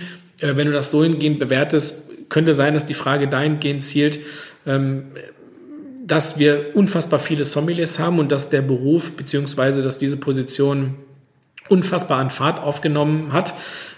Aber Lebenserfahrung kannst du nicht kaufen und Lebenserfahrung kannst du auch nicht per Knopfdruck klicken und Lebenserfahrung kannst du auch nicht sagen, ich habe jetzt die Position und jetzt bin ich auf Augenhöhe mit den sitzenden Gästen. Das geht halt einfach nicht und mhm. dass es da manchmal zu ja, Schwierigkeiten gibt. Das, das, das gilt halt schon, wenn ein sitzender Gast sagt, ich mag das und das, machen sie etwas. Was machst du denn jetzt? Servierst du jetzt einen Wein für 50 Euro oder für, für, für 500 Euro? Eine, eine, einem Mann, der seit 20, 30 Jahren nichts anderes macht, wie solche Gäste zu bedienen, dem traue ich zu, dass er das Fingerspitzengefühl hat, zu wissen in der Situation, was er weiß.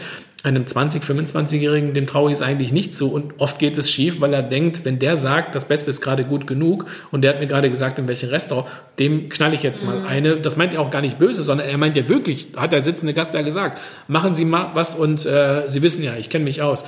Und dann, da, da fängt es ja schon an. Mhm. Ja, da in dieser nonverbalen Kommunikation fangen ja oft schon diese Probleme an. Von daher, ähm, wie gesagt, die Entwicklung äh, der Restaurants schreitet natürlich so rapide an, weil natürlich es immer mehr Restaurants gibt. Ja, und die, das, die Personalqualität wächst natürlich nicht oft analog dazu und dann gibt es halt bei dem einen oder anderen mal manchmal Schwierigkeiten.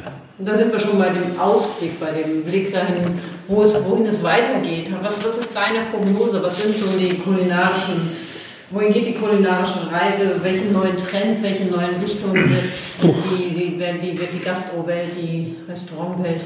Also das ist schwer zu sagen, weil meiner Meinung nach die Trends auch immer schnelllebiger werden. Ja, mhm. die, die, die, die Welt, klar, die Zeit ist immer die gleiche, also die Sekunden ticken, aber man hat schon das Gefühl, es geht immer schneller und immer schneller.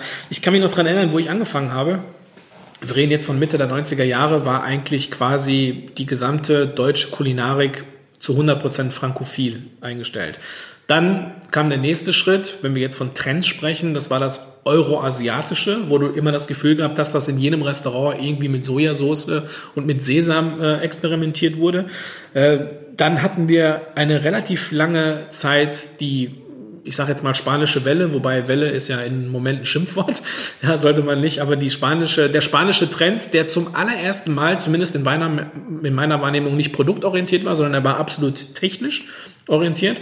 Und dann irgendwann mal, nachdem acht, neun, zehn Jahre natürlich mit dem vorhin genannten El Bulli an der Spitze, die Welt eigentlich die Faxendicke hatte von dekonstruierten Gerichten, von Schäumen, von Gelees, kam wieder der Schritt zurück und dann kam in irgendeiner Art und Weise die skandinavische Welle, die sagen wir mal, dass die Restaurantszene dahingehend ein bisschen aufgebrochen hat, dass die Köche serviert haben. Es gab wieder mehr bodenständiges Essen, fühlbares Essen, äh, schmeckbares Essen, so dass ich nicht äh, viel nachdenken konnte.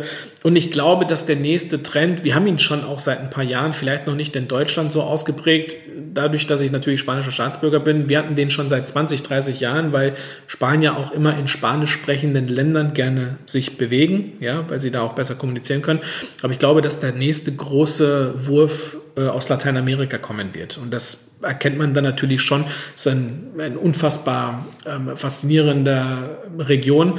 Man muss natürlich auch sagen, die haben natürlich auch alles von mhm. Meer über Berge. Und wenn wir von Bergen sprechen, ich meine, wir können in Deutschland über Kartoffeln sprechen. Und wenn wir jetzt, sagen wir mal, in einem, in einem Land wie Peru über Kartoffeln sprechen, es gibt Peru über, bei 50 Meter über den Meeresspiegel und es gibt äh, 3000 Meter über den Meeresspiegel Kartoffeln. Also das bedeutet, die Ressourcen, die natürlich mhm. äh, da sind, ich glaube, dass die sehr, sehr stark prägen werden. Und ich glaube, der nächste Trend wird dahin gehen. Aber es werden nicht mehr diese großen Trends im Sinne von auf die zwölf sein, die man sagt, die alles extrem revolutionieren. Das glaube ich nicht, weil wir in dieser Schnelligkeit, die wir heutzutage an den Tag legen, egal wo du, ich kann mich dran erinnern, wenn du früher einen quadratischen Teller serviert hast, waren die Leute total euphorisiert. Haben die noch nie gesehen.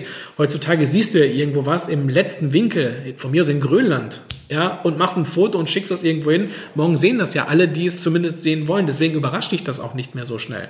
Deswegen glaube ich auch nicht, dass die, die Trends werden nicht mehr so stark ins äh, Kontor schlagen, wie wir das vielleicht sagen wir mal, noch vor 15 oder 20 Jahren erlebt haben. Mhm, weil das wäre noch mal die andere Frage gewesen, die jenseits der Trends jetzt, sagen wir mal, von, vom inhaltlichen, kulinarischen kommt, was in, in den ganzen Folgen des Podcasts immer wieder Thema war. Meistens eher ein bisschen Negativ bewertet ist natürlich die, die Welt der ähm, Gastrokritik äh, im Rahmen von Instagram, von Fotografieren, von Abfotografieren. Jetzt bin ich selber ein bisschen im Modebereich unterwegs und weiß halt, wie sehr sich die Mode durch Instagram und Fotos eben entwickelt. Bestimmte äh, äh Moden werden, mhm. kommen auf einmal auf, die jahrelang, also früher zählte Silhouette nicht. Früher hat man schwarz getragen, jetzt braucht man bunt und man mhm. muss das alles sehen können, weil mhm. auf den Fotos das besser aussieht. Äh, wie wichtig ist das in der Gastronomie? Ja, unfassbar wichtig. Das Witzige ist ja, also Punkt 1, das Wichtigste überhaupt, mal abgesehen davon, dass wir nicht vergessen dürfen, äh, wenn, wenn äh, ich versuche mal anders zu formulieren. Ich bin überzeugt davon, dass die zehn besten Restaurants dieser Welt, egal welche das sind, ob, also ich kann jetzt, könnte jetzt vielleicht zehn Namen nehmen, ein anderer sagt, das sind sie nicht, das sind andere zehn. Aber ich bin überzeugt davon, dass die besten Restaurants oder die höchst bewertetsten Restaurants dieser Welt oder die bekanntesten Restaurants dieser Welt genau die Restaurants sind, die von denen, die die Leute kennen, noch nie besucht haben. Und das kommt ja nur über Mode, äh, Werbung, Entschuldige, weil du von Mode gesprochen hast, das kommt ja nur über Werbung und Marketing. Also etwas zu schaffen, wo die Leute dich kennen und wo sie dich auch hinstecken können und die waren noch nie bei dir. Das ist heutzutage gang und gäbe. Ich bin überzeugt davon, die Restaurants, von denen wir sprechen, das sind meistens Restaurants von 30, 40, maximal 50 Sitzplätzen. Natürlich kennen das Millionen Menschen und waren noch nie da. Aber um es äh, extrem zu machen, glaubst du, dass der Koch der Zukunft, also nicht mit dem du jetzt da gesprochen mhm. hast, maßgeblich irgendwann in seinem Kopf die Schere haben wird, zu 50 Prozent nach dem Geschmack und zu 50 Prozent nach der Optik ein Gericht zu machen, damit ja. es besser auf dem Teller aussieht? Ist sogar jetzt schon so. Ist jetzt schon so. Ja, klar. Ja, klar. Ja, klar. Ich glaube, also man, man darf ja eins nicht vergessen, wenn ein, also heutzutage ist die Optik eines Gerichtes, und jetzt kommen wir nochmal auf den Punkt, den dürfen wir nicht überspannen. Das gilt jetzt nicht für die Bundesrepublik Deutschland, das gilt für die Welt. Äh, und das geht jetzt nicht an die 10, 20, 30 Leute, die das auch beherrschen, sondern es geht um die anderen, die das unbedingt nicht beherrschen. Optik darf nicht vor Geschmack stehen. Niemals im Leben. Niemals im Leben. Ja, und wir dürfen nicht vergessen, die Leute, mit denen ich in, den, in der ersten Staffel gesprochen habe, das sind alles die Besten ihres Fachs. Die wissen, was sie können. Das sieht nicht nur gut aus, das ist auch fast nahezu Perfektion. Nur wir haben Hunderte, Tausende, zigtausende von Restaurants, die das nachahmen und kopieren wollen. Und da sieht der Teller auf dem Bild sehr, sehr gut aus. Aber wenn du da bist und das probierst und essen möchtest, da muss ich schon fast fairerweise dazu sagen, ich übertreibe jetzt natürlich, das grenzt nicht an Körperverletzung, aber das hat nicht viel mit gutem Gewissen zu. Und deswegen bleibe ich nochmal dabei. Wir sollten gerade auch jeder für sich, wir sollten versuchen, ein bisschen authentischer zu sein und nicht mhm. nur unbedingt auf Optik in irgendeiner Art und Weise hinzulegen. Aber natürlich ist es so, wenn du ein Foto heute von einem Mensch machst, der macht sich natürlich auch etwas dünner, größer. Ich meine, ich würde mir wahrscheinlich Haare machen und 10 Zentimeter größer wirken lassen. Aber das ist halt einfach so und so ist das natürlich auch.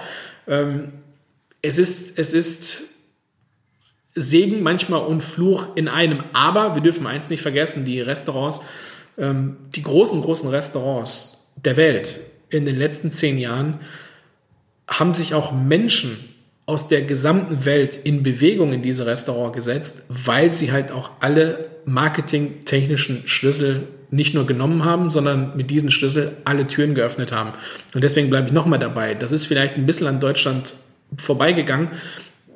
Und das ist der große Vorteil, den wir auch und jetzt gehen wir mal den nächsten Schritt, mal was passiert. Äh, auch da werde ich oft gefragt, was ist meine Meinung jetzt, was passiert, wenn die Gastro irgendwann mal wieder geöffnet werden darf und was passiert jetzt im nächsten Jahr oder im übernächsten Jahr äh, nach Corona. Ich bin überzeugt davon, dass die Bundesrepublik Deutschland hier die größte Chance hat, ohne große Blessuren davonzukommen, weil Deutschland nicht unbedingt auf die Welt angewiesen ist, zumindest, wir reden nur von der Spitzengastronomie, dass das Oktoberfest, das Messen, äh, dass die Hotellerie natürlich von Ausländern in diesem Fall, wir reden jetzt nur von der Spitzengastronomie, aber die Spitzengastronomie in Deutschland wird weniger Blessuren davontragen, weil sie nicht unbedingt von dem internationalen Gast abhängig ist. Restaurants in London, Barcelona, Paris, sie werden auch, selbst wenn sie lockern, unfassbar große Schwierigkeiten haben, weil ich sehe es noch nicht, dass die Amerikaner, dass die Inder, dass die Chinesen, dass die Japaner sich in Bewegung setzen und auf der Champs-Élysées Louis Vuitton leer kaufen. Das sehe ich halt einfach nicht. Da werden wir noch eine relativ lange Zeit lang mit zu kämpfen haben.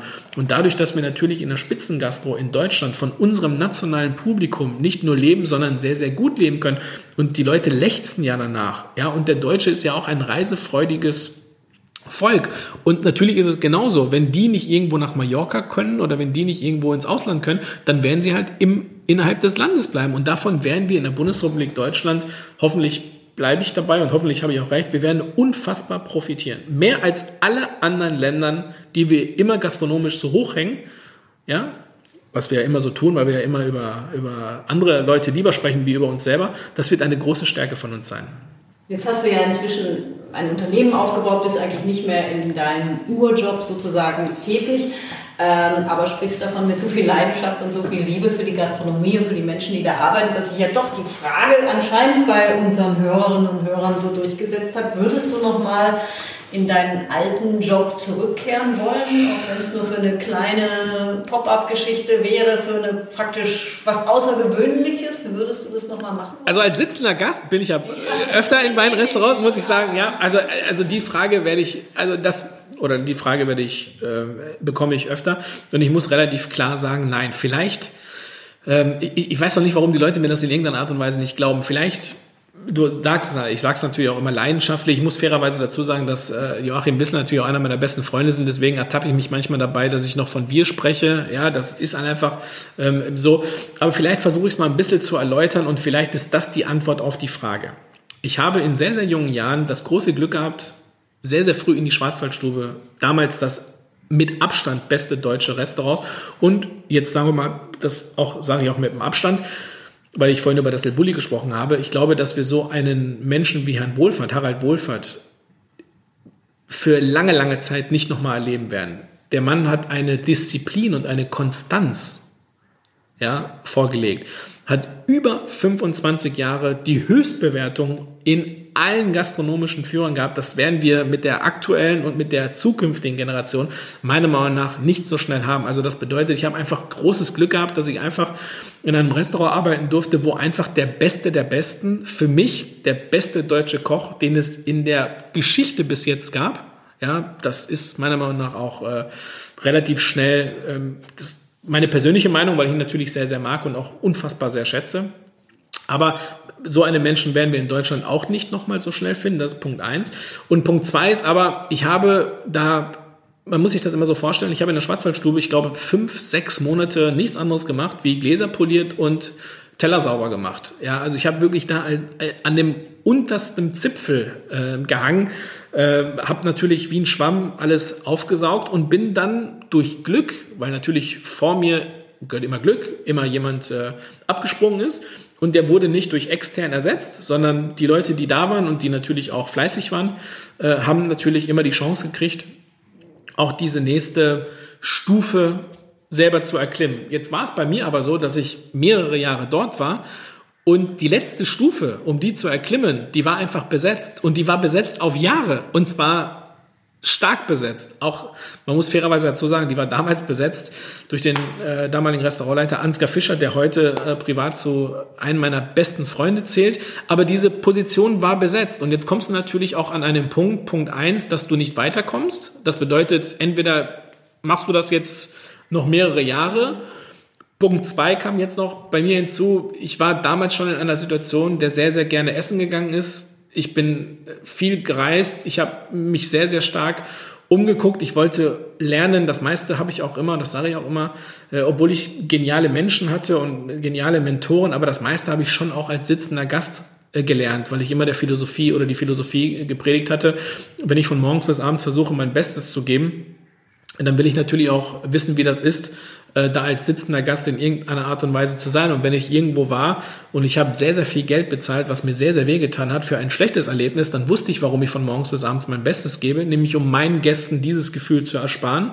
Und wenn ich irgendwo gesessen habe und wie der bekannte Koch, den ich vorhin gesagt habe, ich Pipi in den Augen habe, bin rausgegangen und habe gesagt, sowas habe ich, sowas Sensationelles habe ich noch nie gelebt, erlebt, dann wusste ich auch, warum ich von morgens bis abends mein Bestes gebe, nämlich genau um meinen Gästen hoffentlich das gleiche Gefühl zu vermitteln wie ich damals. Aber ich hatte natürlich gewisse Ideen, wie man gewisse Dinge auch hätte modernisieren können. Und das war natürlich aus zweierlei Hinsicht schwierig. Punkt eins, die Position über mir war besetzt. Und Punkt zwei, das Restaurant hatte so feste Strukturen über jahrzehntelangen Erfolg, dass natürlich das Interesse, großartig da was zu ändern, auch nicht da war. Und somit war meine Geschichte da erzählt. Abhaken. Dann habe ich das nächste große Glück gehabt, was ich einem Stammgast zu verdanken habe, der mir damals erzählt hat, er hatte gehört, dass in Bensberg äh, ein neues Hotel aufmacht. Und zwar nicht äh, in Bergisch Gladbach das äh, Schloss Leerbach, sondern ein neues in der gleichen, von dem gleichen Unternehmer, Thomas Althoff. Das hat mir ein Stammgast erzählt. Ich kannte das nicht einmal. Ich kannte weder das Hotel, Bensberg zu der damaligen Zeit, noch kannte ich Joachim Wissler.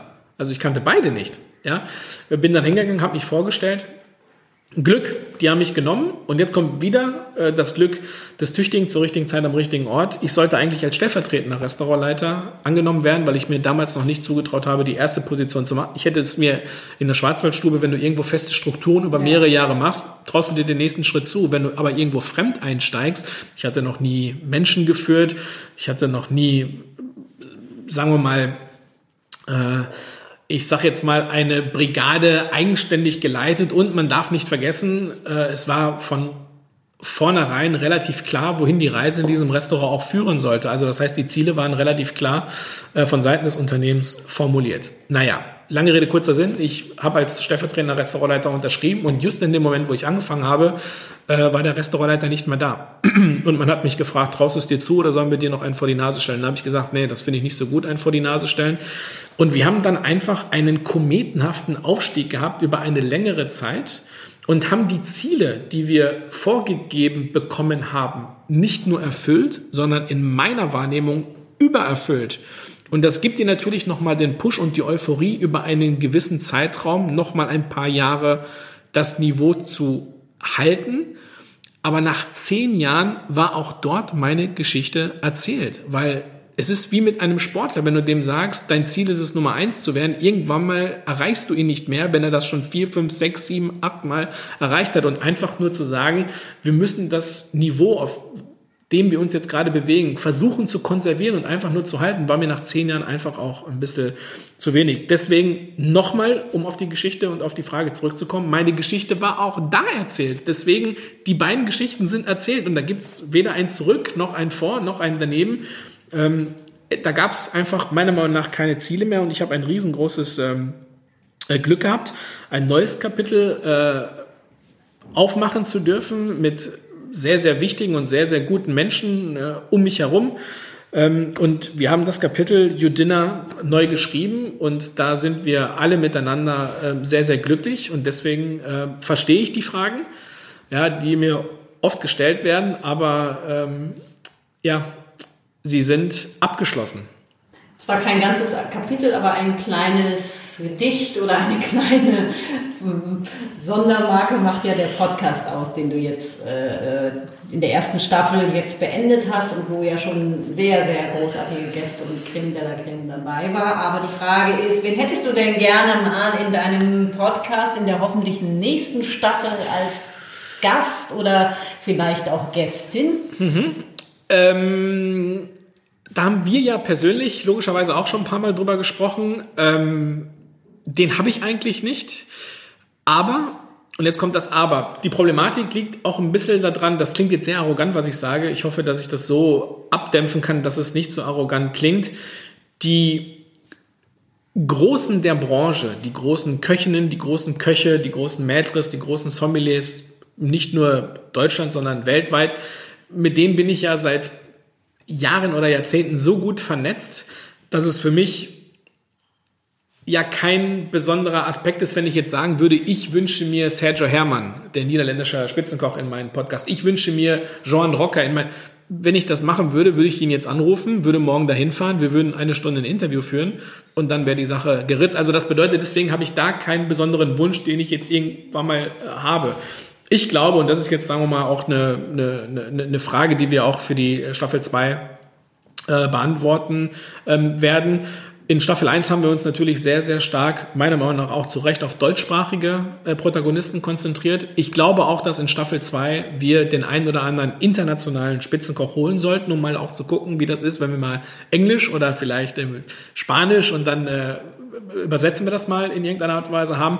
Aber ich glaube, und das dürfen wir nicht vergessen, ich darf nicht auf der einen Seite von Restaurants sprechen, die an den Gästen vorbeikochen. Der Podcast soll von Zuhörern auch gerne genommen werden. Und ich würde mich natürlich immer danach richten, nach den Wünschen meiner Zuhörer und nicht stupide nach den Leuten, die ich für interessant empfinde. Und vielleicht, und das ist vielleicht auch ein großer Wunsch, vielleicht kommen ja nachher Menschen dabei raus, die ich gar nicht auf der Koch, Köchinnen, Sommelier seid. Vielleicht ist es nachher ein Mensch, der aus einem ganz anderen Bereich kommt, der aber viel über Essen und Trinken zu erzählen hat. Vielleicht ist es wirklich auch ein Gast, der weltweit alles bereist hat und mal aus seiner Sicht des sitzenden Gastes ähm, erklärt. Aber dass ich einen besonderen Menschen auf einer imaginären Liste habe, den ich sage, den möchte ich und auf den warte ich, den habe ich eigentlich nicht. Also das muss man schon ganz klar so sagen, ähm, dass wenn intern aus der Branche der Wunsch da wäre, egal mit wem zu sprechen, da können die Zuhörer wirklich jeden nennen, den würden wir bekommen. Das garantiere ich.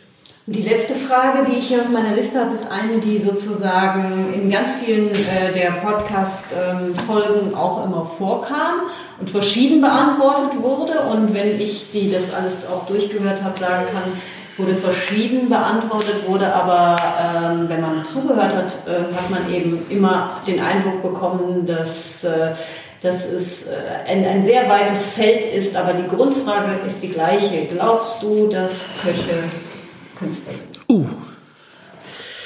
Nein. Nein. Äh, das muss ich relativ klar äh, verneinen. Punkt 1, Köche sind in erster Linie Handwerker. In erster Linie sind sie Handwerker.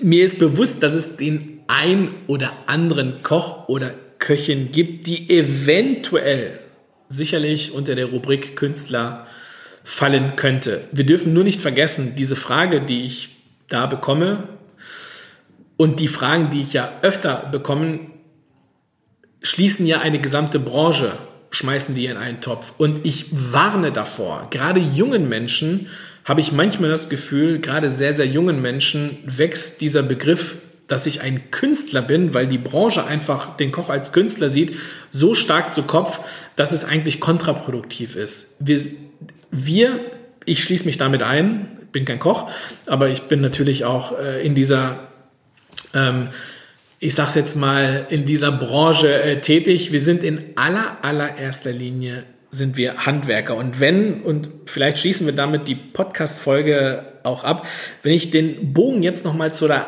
allerersten Frage äh, spannen kann, wo äh, ich gefragt wurde, welche TV-Shows ich gucke, würde ich jetzt mir den, sagen wir mal, etwas provokanten Satz, ähm, sagen wir mal, ähm, ja, aussprechen wollen, wenn Köche wirklich Künstler wären, würden sie auch meiner Meinung nach nur ihre Kunst zeigen wollen und keinen verfälschten Abklatsch ihren Könnens in den diversen TV-Formaten. Okay, das ist ein, eine starke Meinung, die, glaube ich, äh, gut ans Ende passt. Und danke, dass du die ganzen Fragen unserer Hörerinnen und Hörer beantwortet hast. Ich danke dir, ich danke den Zuhörern und äh, ja, wir machen jetzt eine kleine Pause und dann freuen wir uns sehr auf äh, Staffel Nummer zwei. Bleibt alle gesund und munter. Danke dir, liebe Sabine. Danke. Das war Miguel trifft. Das etwas andere Tischgespräch mit Miguel Calero. Bald wieder an einem anderen Tisch.